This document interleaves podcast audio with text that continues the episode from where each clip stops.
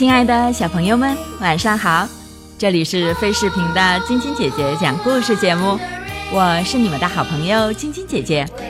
昨天的故事里讲到，三只小老鼠找的圣诞老人，并不是爸爸要找的那个圣诞老人。第二天清早，不知是谁在啪啪地敲着窗户。爸爸起来打开窗，发现是一群小麻雀。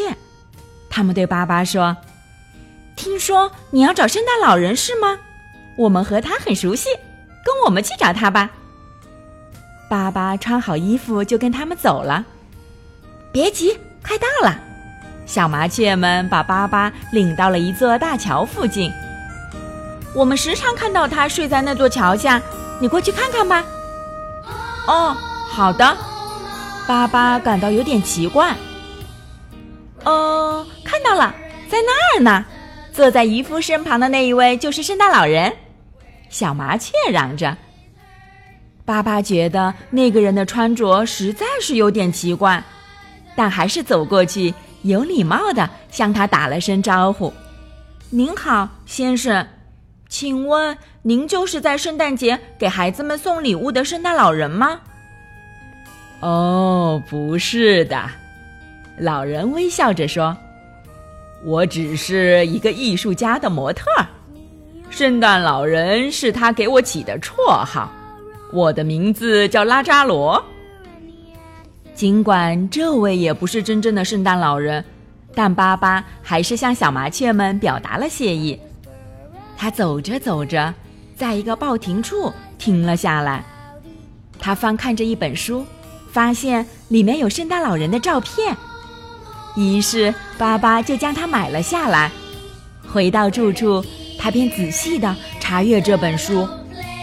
可是，书中的文字他根本就不认得，也没学过。巴巴想到去请教旅馆的经理，经理看过之后也表示不懂这些文字的意思。可他介绍了一位教授加利亚，让巴巴去求教。巴巴立刻去找教授。教授接过书，看完之后，也摇摇头，表示不懂书上的文字。不过，他也介绍了另一位教授威廉·琼斯。巴巴随后去找威廉·琼斯请教。琼斯认真的读完这本书，还是遗憾的摇头说：“书上的文字太古老了，非常难读懂。”他记录的是有关圣诞老人的故事。书上说，圣诞老人住在波西米亚，离一个镇子很近。但是书中记载的不太确切，只能了解这么多了。巴巴辞别了教授后，来到一个公园里，他在一张长椅上坐下来，开始思考。鸟儿飞过来问他。找到圣诞老人没有？巴巴摇摇头。这时，一只小狗跑了过来，对巴巴说：“它可以帮忙，因为小狗有超长的嗅觉，找丢失的东西很拿手。”他对巴巴说：“汪汪！只要我闻一闻圣诞老人送给别人的礼物，我就能找到他。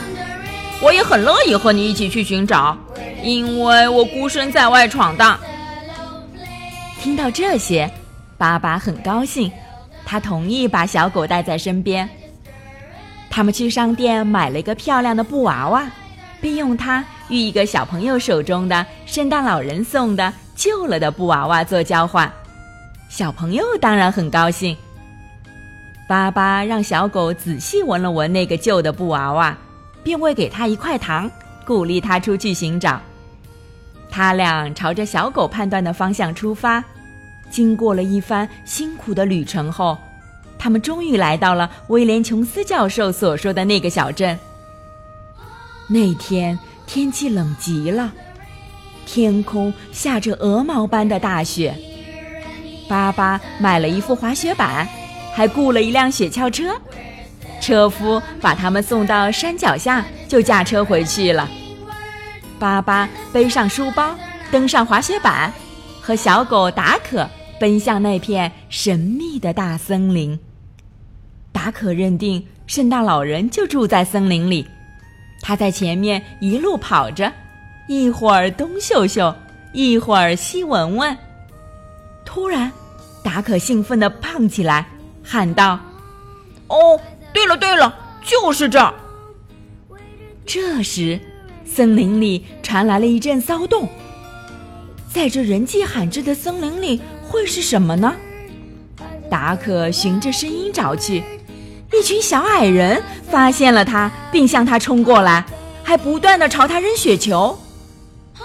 可怜的达可受到了攻击，雪球一个接着一个的扔过来，达可的眼睛都睁不开了。呼吸也困难了，达克强忍着疼痛，狼狈地跑回巴巴身边，向巴巴诉说了刚才发生的一切。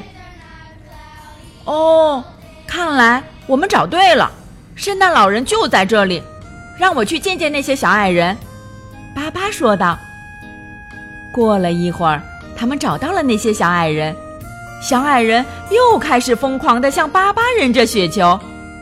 强壮的巴巴哪会怕这些？他吸了一口气，再使劲儿一吹，那些小矮人就都纷纷倒了下去。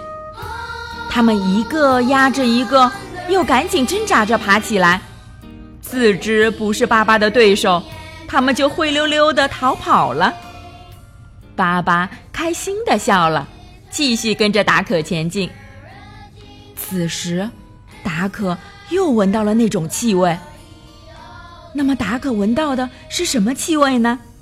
明天继续来听晶晶姐姐讲故事吧。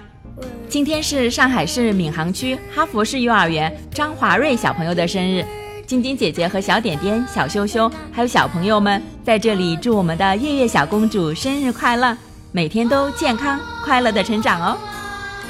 喜欢晶晶姐姐讲故事节目的朋友们，可以关注微信公众号“飞视频”，收看我们为爸比和小朋友们精心准备的《爸爸来啦》系列亲子节目。